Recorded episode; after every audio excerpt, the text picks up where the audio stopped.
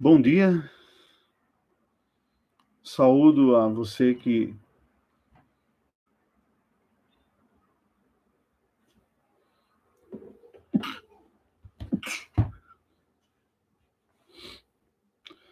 Bom dia, saúdo a você que está acessando agora o nosso canal para um momento de instrução bíblica nesta manhã de domingo. Momento para edificação espiritual, para buscarmos a graça de Deus juntos. É com alegria e satisfação que nós recebemos você que agora está entrando.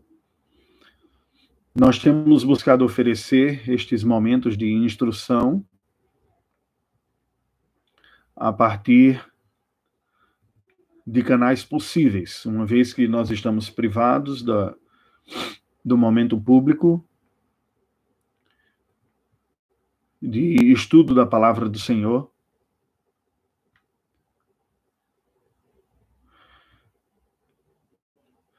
Vamos buscar a Deus em uma palavra de oração nesse instante. Deus bendito, nós te rendemos graças pela oportunidade que tu nos dás de buscarmos a ti, Senhor. Tu sabes que nós somos criaturas limitadas, somos pecadores falhos, para quem a tua graça é suficiente. Ajuda-nos, Senhor, a experimentar a tua graça, a cobrir as nossas necessidades, encher o nosso coração, a nossa mente. Instrua-nos pelo teu poder, pelo teu favor. Fale conosco e nos ajude a discernirmos a tua boa vontade. Ajuda-nos a caminhar contigo, pois fruto desta comunhão contigo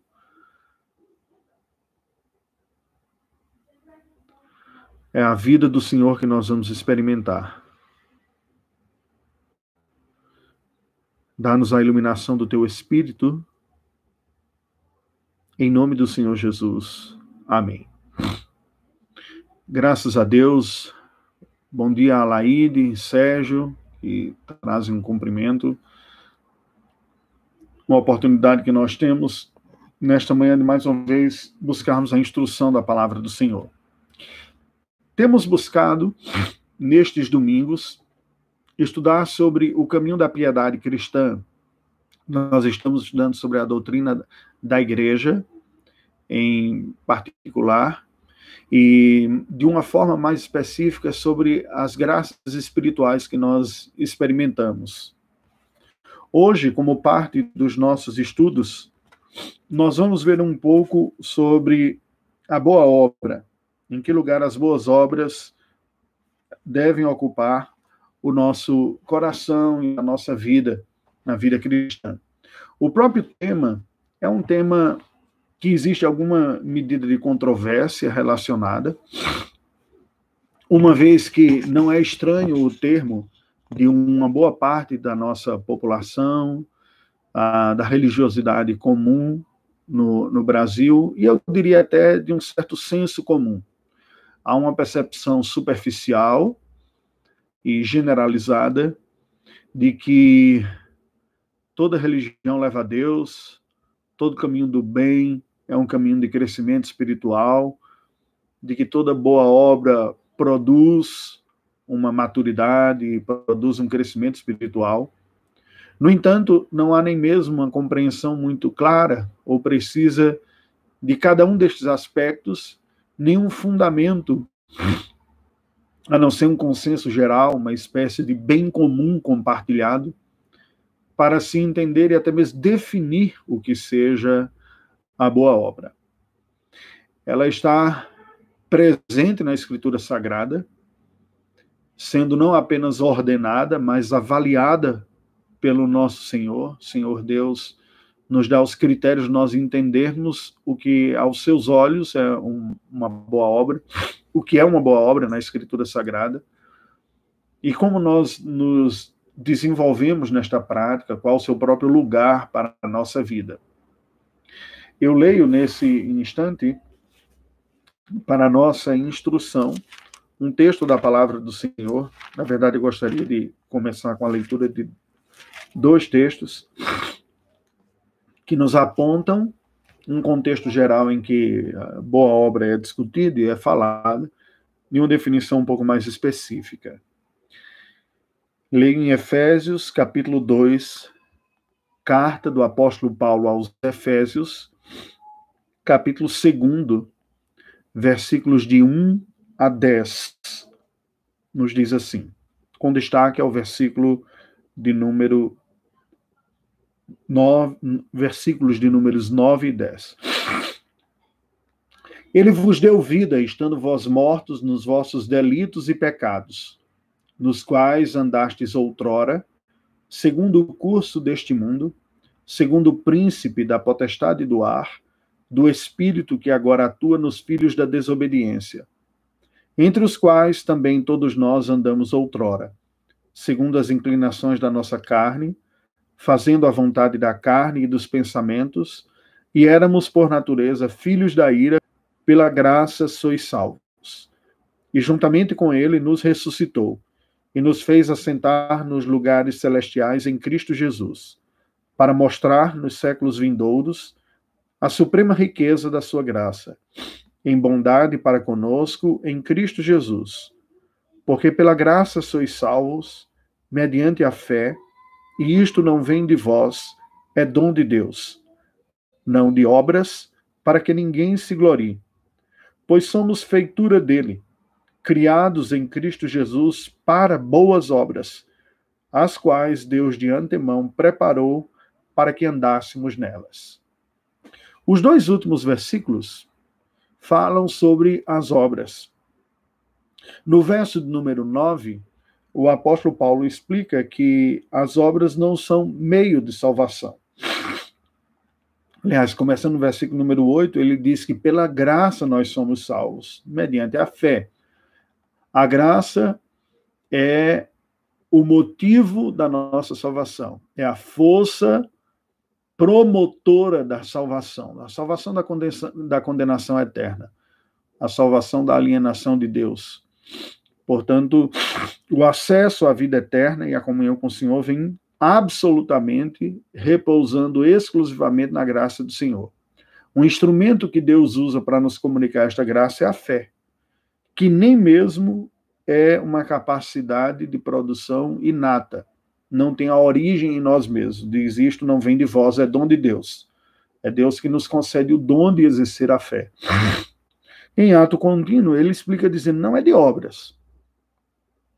Esta salvação vem pela fé, vem pela graça de Deus, é fruto da graça de Deus, que é recebida pela fé, que é um dom de Deus, não de obras. E aí ele fala algo aqui muito curioso, que nos ajuda a entender um pouco sobre este aspecto. Ele diz: para que ninguém se glorie. Ou seja, nenhum recurso que Deus deu, ou o recurso que Deus nos deu para receber a salvação como fruto da sua graça, é absolutamente produto nosso, de tal maneira que não resta nada como motivo de se ufanar, de se orgulhar ou de desenvolver uma capacidade de louvor próprio, para que ninguém se glorie. A discussão sobre o lugar da fé e das obras na vida cristã, ela é antiga. Ela tem sido feita há séculos, podemos dizer até mesmo milênios.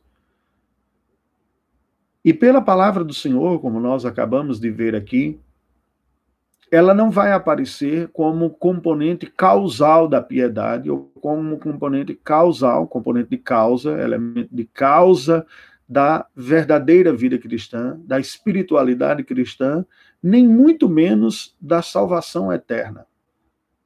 No entanto, ela não pode estar ausente. Como os teólogos disseram, a fé salvadora é um instrumento que Deus usa para nos conceder a graça da salvação. Entretanto, se nós somos salvos pela fé somente, nós que somos salvos não temos apenas a fé como fruto da salvação. E aí o lugar das boas obras na vida cristã vai aparecer claramente descrito no versículo número 10 como um lugar da consequência. E até mesmo podemos dizer um lugar de evidência. Um lugar designado pelo Senhor para demonstrar e comprovar que estamos no verdadeiro caminho da piedade, de que estamos no caminho da graça, no caminho dos favores imerecidos do Senhor, que foram experimentados pela fé e que, no entanto, sendo uma fé autêntica, desenvolverá os seus frutos, entre eles as obras. E aí Paulo diz: Pois somos feituras dele, criados em Cristo Jesus para as boas obras, as quais Deus de antemão preparou para que andássemos nelas. Este versículo é muito curioso, porque o que Paulo está nos dizendo é que nós somos feitura dele, feitura de Deus. Deus nos fez. Essa expressão de que somos obra do Senhor, obra de suas mãos, está presente desde os dias do Antigo Testamento. Eu sou o Senhor que vos santifica, eu sou o Senhor que faço o meu povo, eu sou o Senhor que vos preparo, que vos separo. Eu sou o Senhor que realizo todas estas coisas no meio de vocês. Nós somos, portanto, feitura dele enquanto povo de Deus. E o texto nos apresenta uma razão de Deus estar trabalhado assim em nós, espiritualmente, ter feito de nós pecadores parte da sua igreja, do seu povo. Ele diz: criados em Cristo Jesus para boas obras, as quais Deus de antemão preparou para que andássemos nelas. Em outras palavras, o que Paulo está dizendo aqui é o seguinte: a graça do Senhor se manifesta redentora, restauradora, trabalhadora, edificadora, construidora de uma nova mentalidade, de uma nova humanidade, de uma humanidade que, apesar de estar ainda afetada pelo pecado, agora passa a experimentar outras forças que não as forças do mal dentro de si, forças outras vindas da parte do próprio Deus, que são as forças operadoras da graça, essas forças são a graça trabalhando em nossa vida, restaurando em, em nós a imagem de Deus que o pecado havia corrompido. Pela fé, nós acessamos essa nova vida. Pela fé que já nos foi concedida pela ação do Espírito Santo de Deus ao regenerar o coração e, portanto, nos abriu o coração para recebermos a mensagem do Senhor e o Senhor da mensagem. Esta fé, que já é fruto da própria graça de Deus, transformando a nossa vida e o nosso coração, nos livrando do ceticismo e da ignorância, é a fé que produz o crescimento no conhecimento, na comunhão com Deus. E esta graça que produz a fé também vai produzir outros frutos da sua própria presença na nossa vida que compõem esta obra completa do Senhor, que é a restauração da nossa imagem, da imagem de Deus na nossa vida. Se nos compararmos a pedras resistentes e Deus como o grande escultor. A graça é o cinzel, aquele instrumento que vai lapidando essas pedras, o mármore, o granito, seja lá o que, para que aquela imagem que estava inicialmente bruta vá se delineando no formato do Filho de Deus. Esta conformação à imagem de Jesus Cristo é a obra principal de Deus na nossa vida é um processo eficaz da parte do Senhor, mas muitas vezes doloroso da nossa parte. Sofrer essas intervenções da graça não é um processo simples e muitas vezes o melhor verbo é sofrer mesmo. Implica em sofrimento pela resistência que a antiga natureza tem a um domínio e um governo externo a si sobre nós mesmos. Entretanto, se Deus está trabalhando a imagem do seu filho Jesus em nós para que sejamos conformes a ele, isso envolve toda a nossa vida. Isso envolve os nossos pensamentos, isso envolve as nossas palavras e envolve as nossas atitudes. Quando os nossos pensamentos, palavras e atitudes, e entenda-se também com atitudes, as não omissões, a imagem de Cristo vai sendo aperfeiçoada, sob o olhar daquele que tudo vê. O que mostra que todo este conjunto de realidade é contemplado pelo Senhor desde a sua origem, nos pensamentos e nas motivações. Neste processo, nós poderemos e seremos tentados a assumirmos nós mesmos a primazia e o objetivo final dessa restauração. Este é o caminho da religiosidade. Pessoas que originalmente quiseram trabalhar a sua própria imagem, a sua própria vida, para estarem de acordo com a vontade do Senhor, foram tomando gosto pelos elogios recebidos no meio desse processo. E o foco foi se desviando de algo que deveria glorificar a Deus ao estar alinhado com a sua vontade para a admiração dos homens. Os evangelhos escritos no Novo Testamento denunciam esse desvio próprio da religiosidade natural, especialmente na prática dos fariseus, que eram extremamente zelosos e dedicados. Um segmento que nasceu buscando restaurar a identidade exclusiva do povo da aliança como tal, mas que extrapola os limites da palavra do Senhor e busca estabelecer-se a si mesmo como parâmetros de piedade, condenando todos aqueles que agiam de uma maneira diferente e amando o louvor dos homens. A Bíblia diz, e o Senhor Jesus comenta, registrado na Escritura Sagrada, que pessoas que amaram mais a glória de Deus do que a glória dos homens trilharam este caminho. Caminho de uma religiosidade externa, cujo propósito estava num testemunho público, numa imagem pública louvável.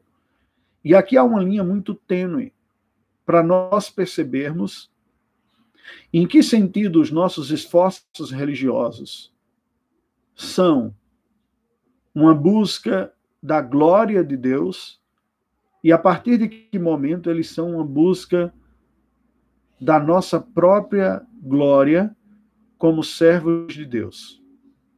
Veja que pode parecer até imperceptível num primeiro momento.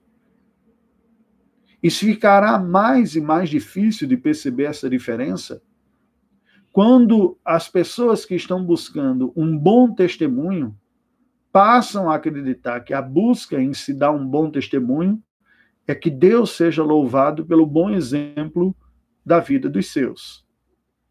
Quando, na verdade, o que está escondendo é a satisfação e a alegria por ser tido por exemplo dos outros e não a glória do Senhor restaurada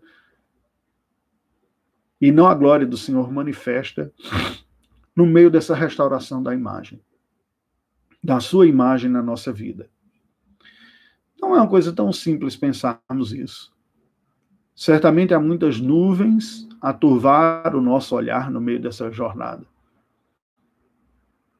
Certamente o velho homem, a antiga natureza, não se rende de uma forma tão simples assim para o senhorio de Cristo e tentará se levantar de diversas maneiras, como sendo o verdadeiro Senhor da nossa vida e a razão da construção da nossa vida, ainda que mesmo da nossa própria religiosidade.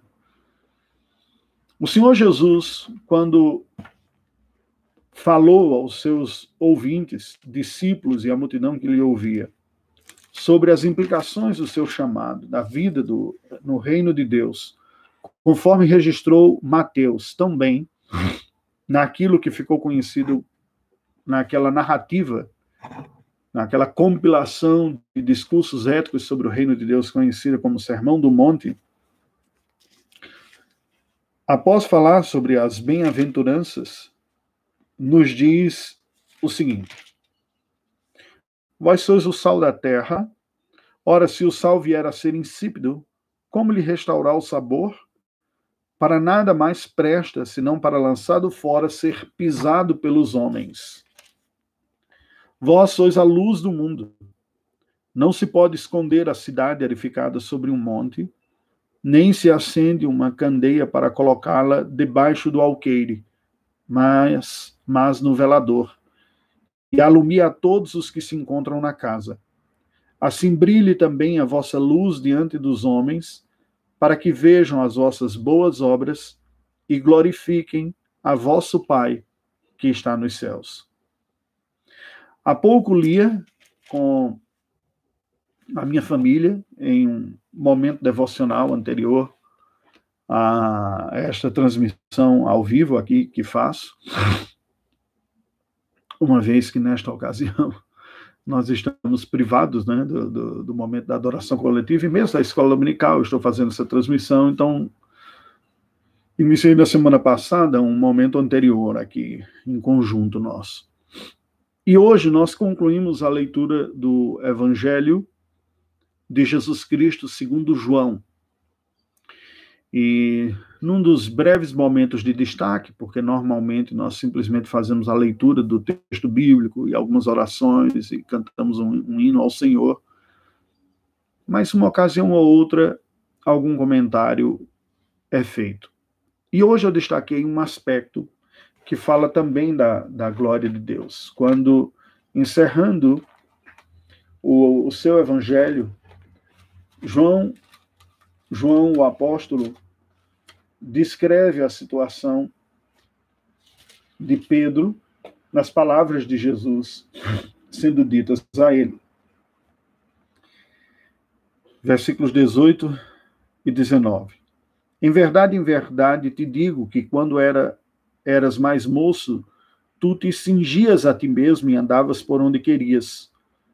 Quando, porém, fores velho, estenderás as mãos, e outro te cingirá e te levará para onde não queres. Disse isto para significar com que gênero de morte Pedro havia de glorificar a Deus. Depois de assim falar, acrescentou-lhe: Segue-me. O Senhor Jesus, ao dirigir estas últimas palavras a Pedro, registradas no Evangelho segundo João, nos diz esse texto aqui que lhe adverte ao perguntar sobre o seu amor por ele mesmo e estimulá-lo a que viva na dependência deste amor e por este amor a Cristo Jesus que cuide das suas ovelhas. Diz o texto sagrado que fala sobre Pedro e fala a Pedro sobre o momento final de sua vida quando ele perderia a autonomia.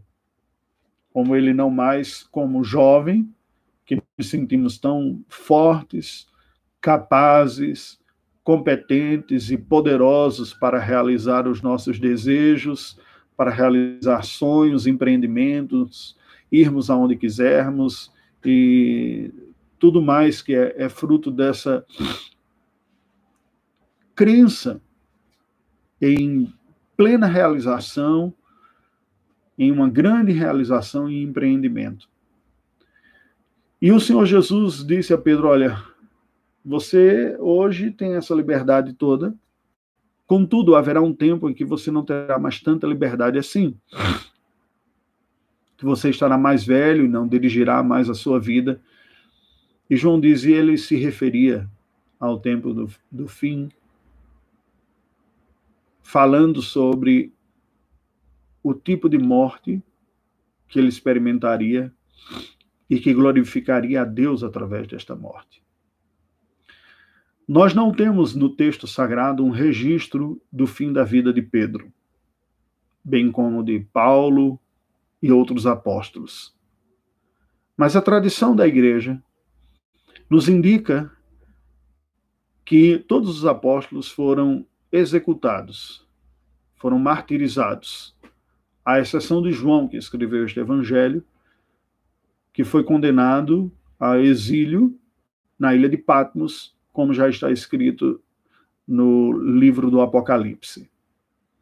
E Pedro teria sido executado, crucificado, de cabeça para baixo, de ponta cabeça, por não aceitar ser morto no mesmo estilo de morte que tinha morrido seu Senhor. O curioso era que a crucificação era a execução dos párias, dos excluídos, dos miseráveis, dos condenáveis na sociedade. Não havia nenhuma dignidade na condenação pela crucificação. Eram bandidos. Eram aqueles que eram considerados a escória da sociedade, os crimes mais baixos que recebiam esta condenação, que era em si mesmo a execução de humilhação. O Senhor Jesus alerta a Pedro que ele, no final da sua vida, perderia a autonomia, a capacidade de tomada de decisões, de direção da sua própria vida, e que Deus mesmo seria glorificado com este fim de vida, de perda de autonomia e, portanto, a julgar pela tradição de perda de honra pública. O que isto tem a ver com a nossa reflexão sobre a boa obra?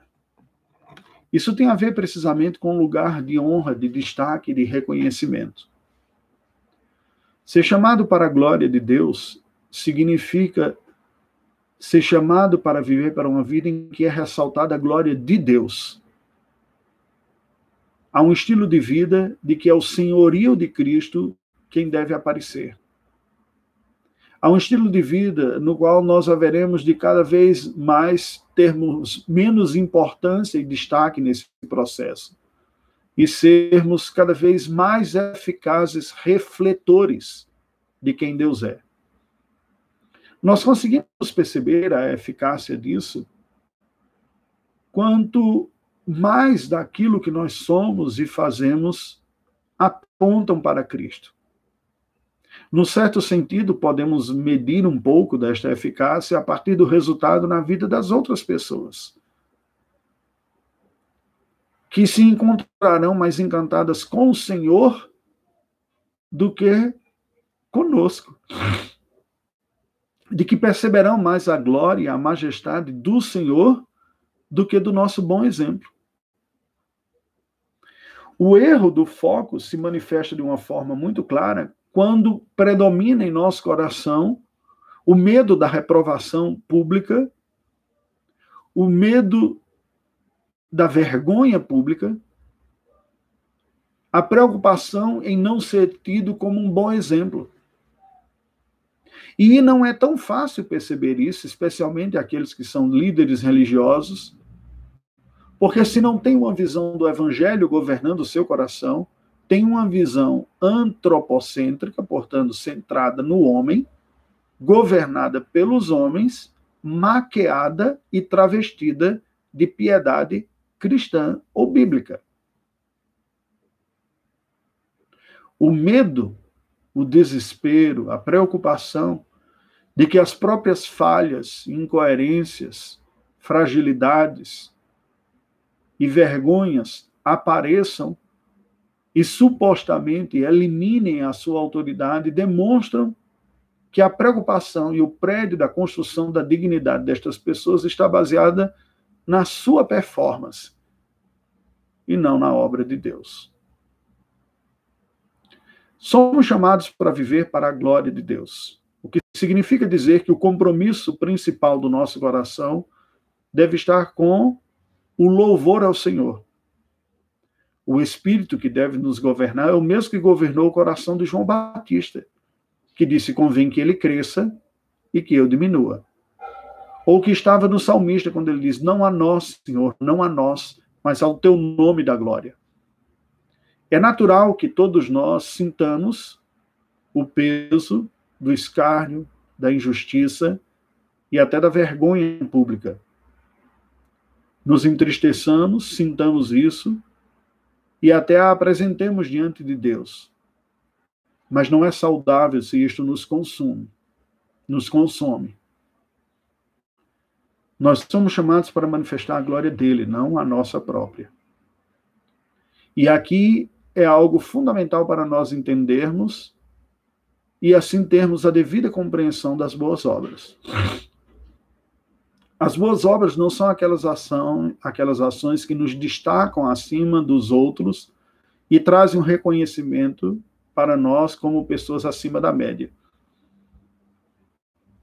Este é um destaque horizontal e traz consigo a perigosa tentação da medição, da comparação e da superioridade religiosa.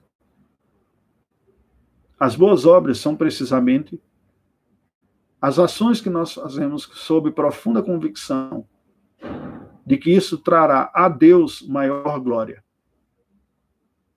E estão alinhadas com a sua vontade e não apenas nos atos externos, cumprindo a lei de Deus e a vontade moral dele, mas acima de tudo estão comprometidas com a glória dele.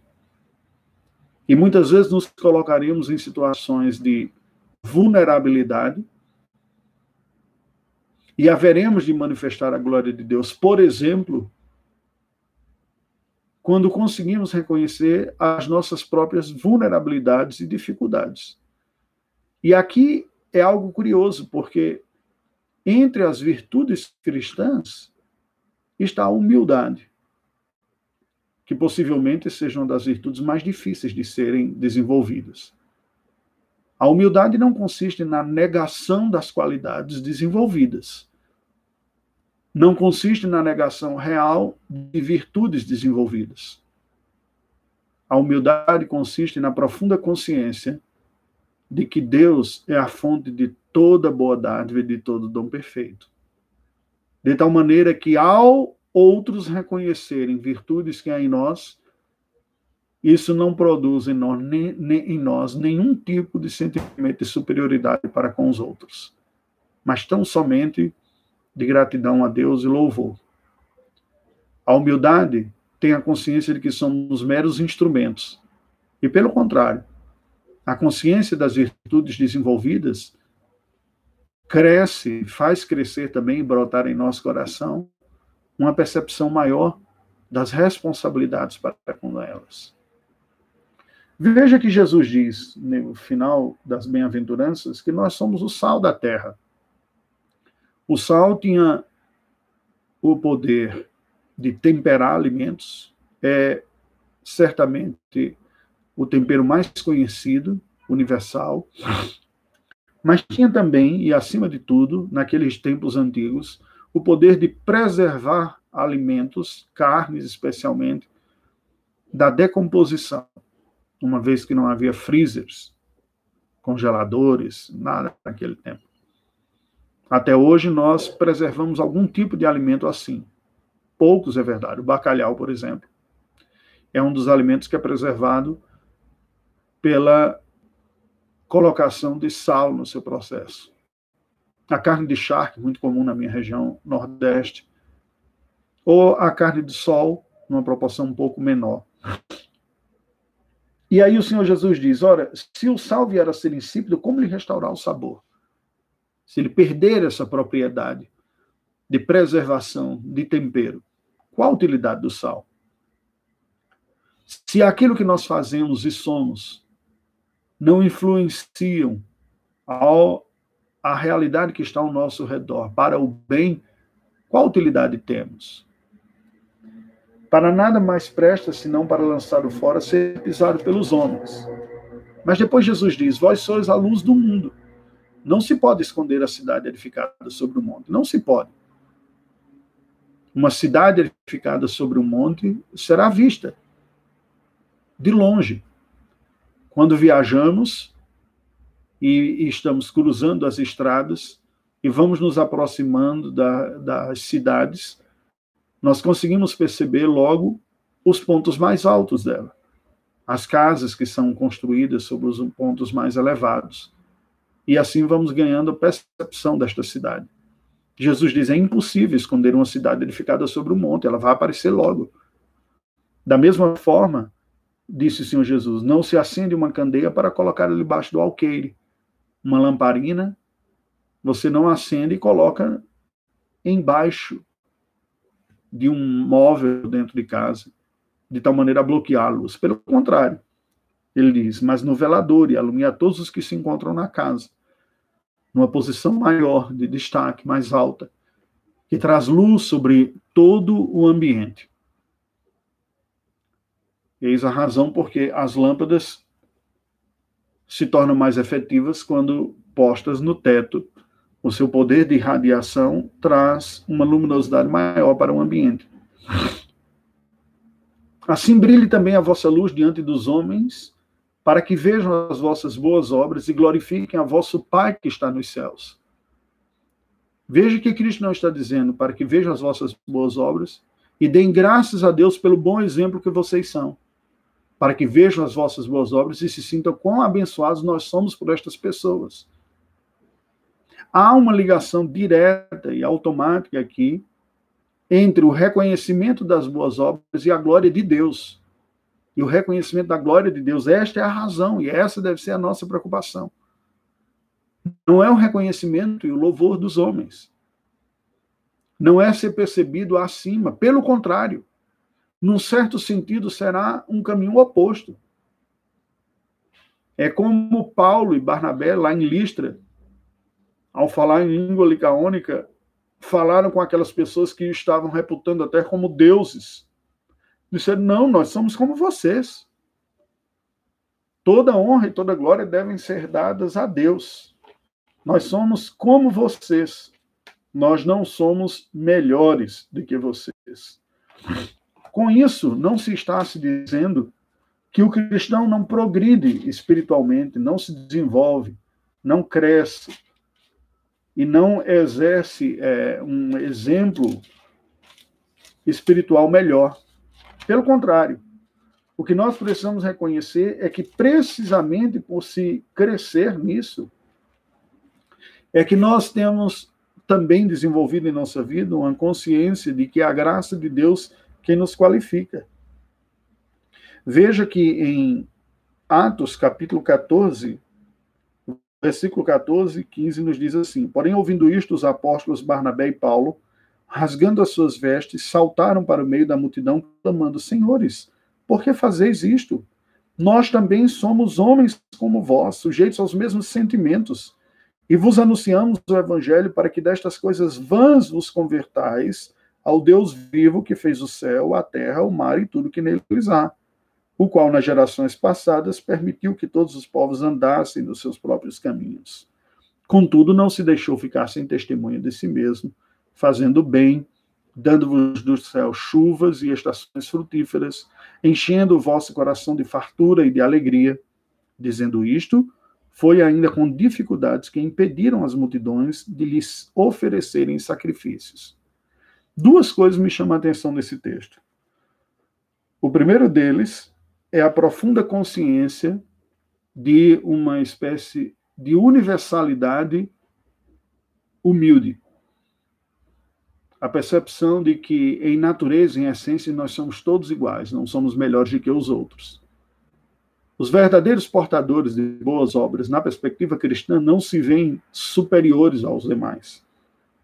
Paulo e Barnabé venha dizer aqui: nós somos semelhantes a vocês, somos homens como vocês, sujeitos aos mesmos sentimentos.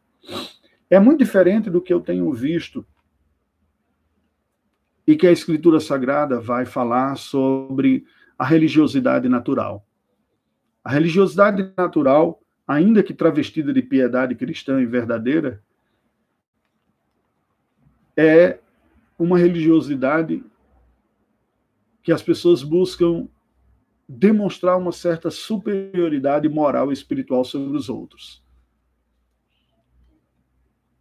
Quando você vê alguém uma dificuldade de admitir suas próprias falhas, fraquezas e tentações, e com isso não estou querendo dizer que a pessoa seja moralmente tão ímpia como se como quando o período que não tinha conhecido a Cristo. Não, definitivamente. A espiritualidade cristã não é apenas a mudança de um status espiritual, A presença de Cristo em nós, de fato e verdadeiramente, santifica e nos melhora a vida. Mas uma das principais melhoras que ocorre é aguçar a capacidade de percepção dos próprios pecados, que não são apenas os atos externos, mas as questões internas. E foi isso que Jesus denunciou de uma forma tão forte e veemente aos religiosos dos seus dias. Vocês são como sepulcros caiados os incautos, os superficiais, os infantis se encantam com aquilo que parece uma representação teatral impressionante diante dos olhos.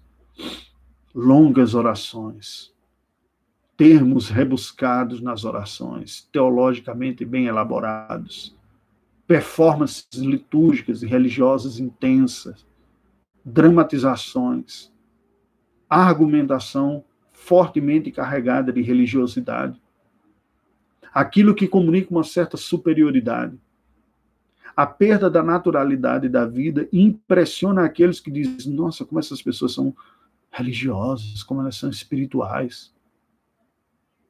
De uma maneira distorcida do que é a espiritualidade cristã. Os cumprimentos, que não são simples e naturais de saudação uns aos outros, mas que são recheados de religiosidade, comunicam às mentes mais fracas uma espiritualidade superior. As longas saudações, que gostam das saudações, disse o Senhor Jesus, nas praças.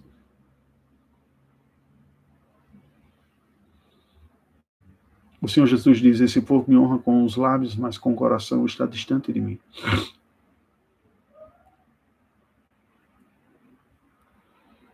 O outro ponto que me chama a atenção nesse texto, nesta passagem, é que além de reconhecer que está sujeito aos mesmos sentimentos, veja que ele não está falando das mesmas ações, não eram mais Paulo e Barnabé. Aliás, nunca foram por serem judeus, adoradores de deuses pagãos. Mas eles tinham a consciência de que em seu coração, sem a graça de Deus, eles eram também construtores de ídolos e desviados. Paulo era mas só vem perceber isso quando Cristo lhe aparece no caminho de Damasco.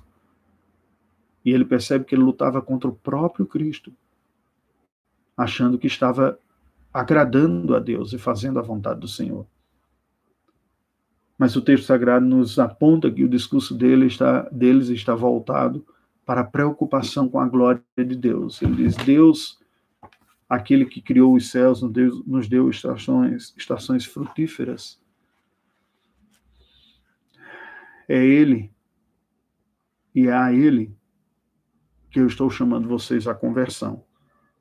A Confissão de Fé de Westminster nos diz assim no parágrafo 1 do seu capítulo 16: As boas obras são somente aquelas que Deus ordena em Sua Santa Palavra, não as que, sem autoridade delas, são aconselhadas pelos homens movidos de um zelo cego ou sob qualquer outro pretexto de boa intenção. Então, primeiro ponto, vamos definir aqui, nesta parte final da nossa, do nosso encontro, o que é uma boa obra. A boa obra é exclusivamente aquilo que Deus ordena na sua palavra. Há muitas ações que podem ser consideradas boas, mas que aos olhos de Deus não são boas obras, pois estão à parte, alienadas e distantes daquilo que Deus ordena ela pode ser tida, considerada boa obra pelos homens, mas não será por Deus. E aqui nós temos que fazer a distinção destas referências. Nós não vivemos numa sociedade redimida, glorificada, como será a nova Jerusalém. O nosso mundo é vivido sob e construído sobre outras bases e plataformas. Às vezes, mais resgatadas pelo Evangelho e pela mensagem cristã, às vezes menos. Quão mais distante estiver das verdades e dos valores bíblicos, mais alicerces estranhos serão a base da construção da sociedade. Segundo Rousseau, a sociedade haverá de se sustentar pelo pacto social. O acordo que existe entre os homens para a construção dessa civilização ou da sociedade ditará pela com, concorrência, convergência e concordância dos seus valores o que vai ser tido como uma boa ação nesse contexto. Ora, se esta ação tida como boa, por ser compartilhada por um senso comum, por uma sociedade que está distante da palavra de Deus, vier a convergir, concordar com aquilo que a Escritura diz, nós temos uma boa obra por concordância. Mas se ela vier a divergir e ser tida como positiva em discordância, nós teremos a sociedade dizendo que é uma boa obra e Deus dizendo que não é. Isso faz com que nós enfrentemos esses embates tão fortes, especificamente mais recente, no mundo ocidental como um todo, que vai pouco a pouco se distanciando das suas bases cristãs, questionando os valores judaico-cristãos e passando a considerar bom o que não é bom, e passando a achar que é mal e definir como mal aquilo que é bom. O aborto, por exemplo, sendo considerado uma coisa boa, uma questão de saúde pública. A remoção da distinção entre homens e mulheres, a radicalização do discurso dos direitos iguais, eu não vou entrar no mérito aqui, porque é uma discussão muito ampla, embora a primeira também, tem como pressuposto de algo bom a eliminação das diferenças entre os homens e as mulheres. Ora, se no passado houve valorizações distintas, no presente ainda há valorizações, inclusive monetárias distintas, de competências profissionais, a negação das distinções, a busca de uma igualdade absoluta entre os gêneros, a remoção dos marcos essenciais diferenciados e a identificação de que toda diferença é tão somente culturalmente construída certamente não é nem natural, nem uma coisa boa, mas é tido como bom pela sociedade. Olhemos agora o universo religioso. Quando um valor é compartilhado, mas não foi ordenado pela palavra de Deus, aquilo não é bom. Se alguém, no momento de oração nosso, vier a fazer uma oração de olhos abertos e aquela pessoa ser julgada avaliada ou mesmo criticada como sendo menos espiritual ou menos adequada, isso mostra que nós incorporamos um valor como sendo bom e piedoso de algo que não foi designado pela Escritura Sagrada. Se, por outro lado, alguém erguer as suas mãos em um momento de oração e aquilo ser interpretado como necessariamente um desvio de espiritualidade, mostrando uma incapacidade lógica de prestar a Deus um culto racional, nós incorremos também num juízo inadequado. E, curiosamente, sendo divergente de uma prática comum de orações que vinha no judaísmo e também no cristianismo primitivo. A Bíblia vai dizer: ergueis mãos santas para orar. Claro, eu estou dando esse exemplo de uma maneira radical. Não é a Bíblia não prescreve este como modelo de oração. Em nenhum momento o Senhor Jesus aponta a posição das mãos como condição da oração. Atuações estéticas e posturas estéticas na prática de oração não são reguladas pelo cristianismo, pela palavra de Deus especificamente. Em outras religiões são. Portanto, querer fazê-lo é instituir um modelo de piedade que não é um modelo bíblico. O que é que Deus nos diz? Na sua palavra, o Senhor nos diz, em Deuteronômio 12, 32, tudo o que eu te ordeno observarás, nada lhe acrescentarás nem diminuirás. O Senhor Jesus, conversando com as pessoas, falava das situações do dia a dia. Olhai os lírios do campo, contava parábolas do dia a dia, perguntava como estão as pessoas, tinha uma conversa normal. E isso era profundamente espiritual, porque tudo que Deus fez, que Cristo fez, foi espiritual. Por outro lado, os fariseus davam um acentuado destaque à performance religiosa.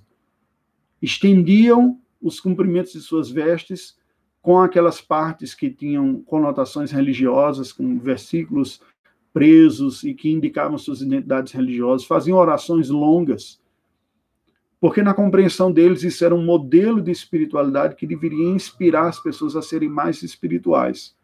E Jesus as condena. Nós também temos desvios desse tipo nos dias de hoje, que também são seguidos pelas pessoas como boas obras espirituais. O uso inapropriado de saudações religiosas, de citações de textos bíblicos, cujo propósito não é o propósito da instrução. Isso promove uma alienação da espiritualidade regular e uma religiosização daquilo que não deveria ser por religioso. As saudações bíblicas, por exemplo, até das cartas e do Concílio de Jerusalém, onde saúde, sucesso são mais naturais. E não em poucos meios, entre nós, discursos religiosos são tidos por espirituais. De que maneira nós vamos conseguir preservar puro o nosso coração? De que maneira poderá o jovem guardar puro o seu caminho? Observando segundo a tua palavra. Cristo disse na grande comissão de que nós deveríamos guardar aqueles que deveriam fazer o discipulado diz, ensinando-os a guardar todas as coisas que vos tenho ordenado. Isto é boa obra.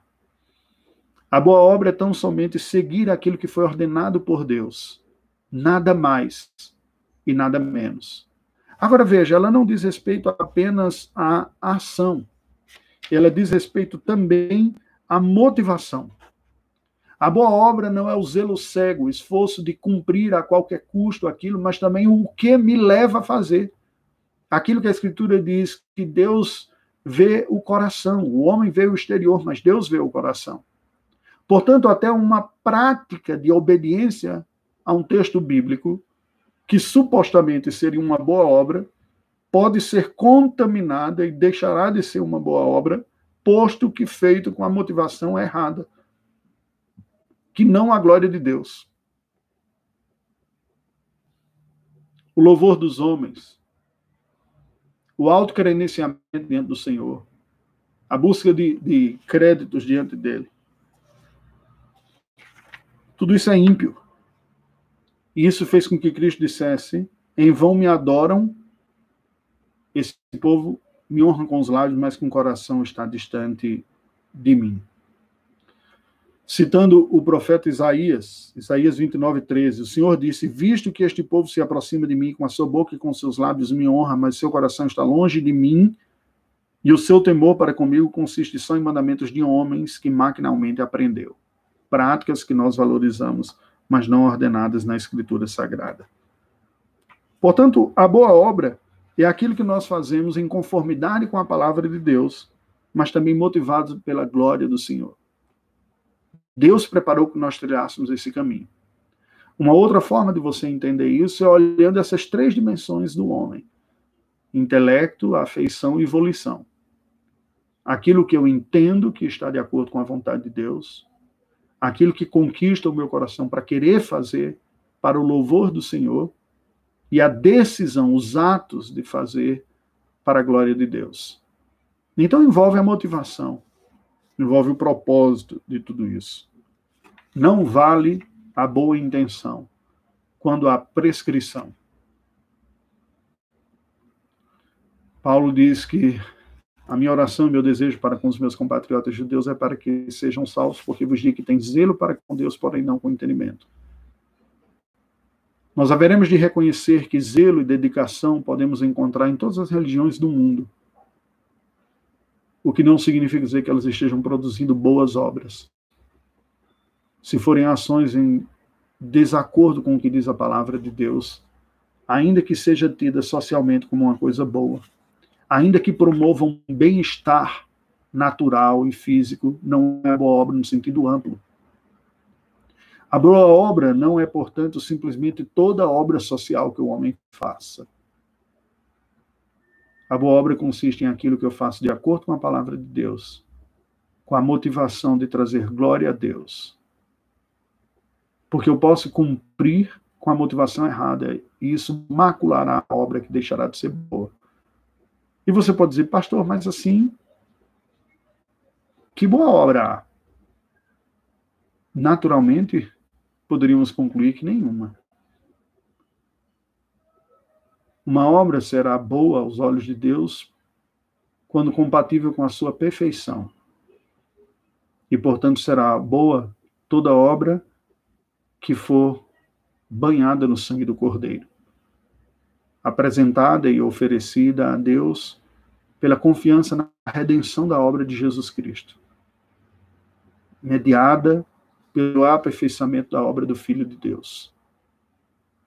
Esteticamente, alguém pode oferecer um culto mais preciso do que o de outra pessoa e ele não se tornar aceitável diante do Senhor. Isaías capítulo 1 é um exemplo disso. Por outro lado, alguém pode estar mais falho, menos íntegro naquilo que entrega, mas baseado numa consciência mais profunda de sua inadequação e na suficiência da obra de Cristo para aperfeiçoá-la e se tornará aceitável. A oração do publicano foi muito mais pobre, porém, essencialmente glorificava a Deus pelo reconhecimento de quem ele era e de quem Deus é. Se propício a mim, pecador. A boa obra, portanto, é tudo aquilo que, em obediência à palavra do Senhor, busca a sua própria glória. Estas boas obras feitas em obediência aos mandamentos de Deus são fruto e as evidências de uma fé viva e verdadeira. Por elas, os crentes manifestam a sua gratidão, robustecem a sua confiança, edificam os seus irmãos, adornam a profissão do Evangelho, fecham a boca aos adversários e glorificam a Deus, de quem são feitura, criados em Jesus Cristo para isso mesmo, a fim de que, tendo o seu fruto em santidade, tenham no final a vida eterna. Mas sobre isso nós falaremos na próxima semana. Os outros aspectos da boa obra. Vamos orar ao Senhor. Deus bendito, nós te rendemos graças, porque a boa obra foi realizada pelo teu filho Jesus. Ao ponto do profeta dizer que, vendo o penoso trabalho de sua alma, se alegrou e ficou satisfeito. Não há trabalho nenhum que nós ofereçamos que possamos olhar e dizer está digno do Senhor. Mas todo o trabalho que nós fizermos e esforço para cumprirmos a tua palavra se tornará digno da tua presença quando aperfeiçoado pela obra do teu filho Jesus Cristo. A boa obra que redime, capacita e qualifica as nossas obras a serem dignificadas por ti, tornadas boas diante de ti. Pedimos que tu nos concedas a graça da humildade, de perceber que todo o nosso esforço só faz sentido e razão. Se for um esforço fruto de uma consciência de nossa própria inadequação e da adequação do teu filho Jesus, do desejo de ver o Senhor glorificado e da esperança e confiança de que, pelo teu Filho Jesus e para a glória dele, nos tornamos aceitáveis, assim como as nossas obras. Ajuda-nos pelo teu Espírito a termos o nosso coração sondado por ti e vivermos na tua dependência a cada dia de nossa vida. Oramos em nome de Jesus. Amém. Queridos, nós agradecemos este momento que tivemos juntos aqui eu gostaria de lembrar a você que logo mais às 10h20 haverá a transmissão da mensagem matutina deste domingo, às 19 horas à noite, portanto, a transmissão da mensagem vespertina, ambos pelo canal da Primeira Igreja Presbiteriana de Belo Horizonte. Pela graça de Deus, através deste canal, você tem a oportunidade de receber uma instrução e edificação espiritual às quintas-feiras, à noite, às sete e meia, às sextas-feiras, às 20 horas, e ocasionalmente aos sábados também. São transmissões que são feitas com o propósito de oferecer um canal de edificação espiritual para a Igreja do Senhor. Que Deus nos abençoe.